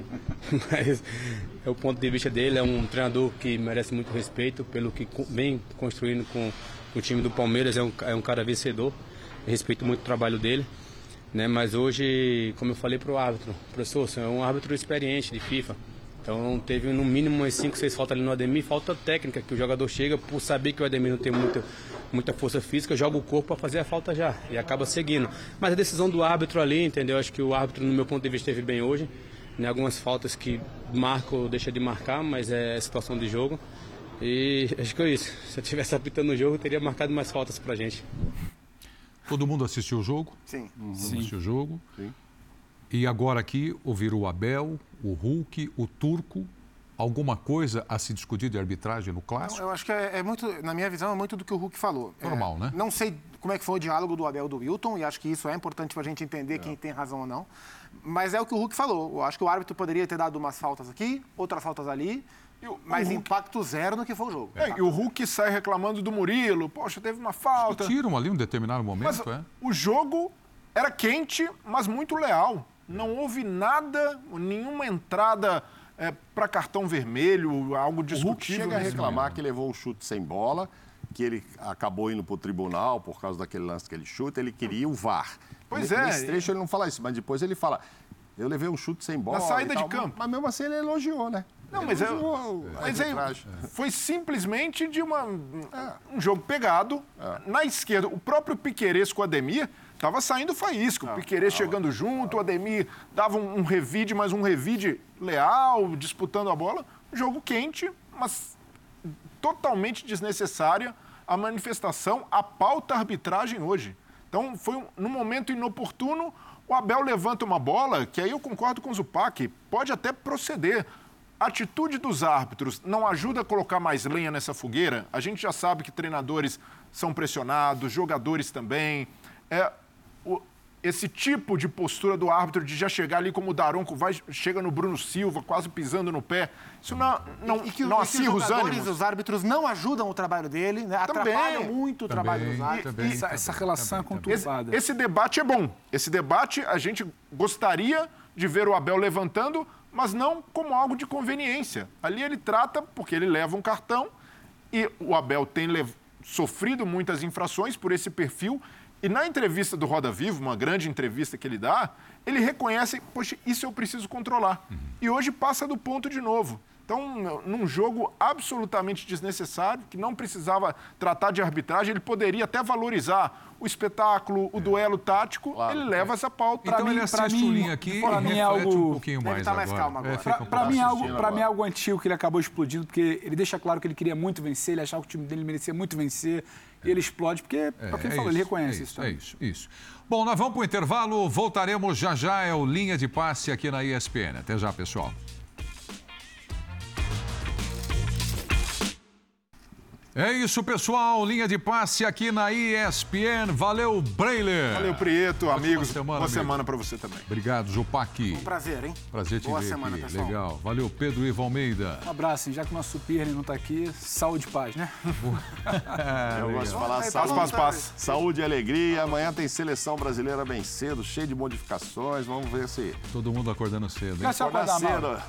Cedo. Vai ver na cama ou vai passar um café antes? hein? Não, faço o café antes. né? Eu não tenho televisão no Vem quarto. aí o Sport Center. Obrigado pela companhia. Ótima semana para todos nós. Tchau, pessoal. Valeu.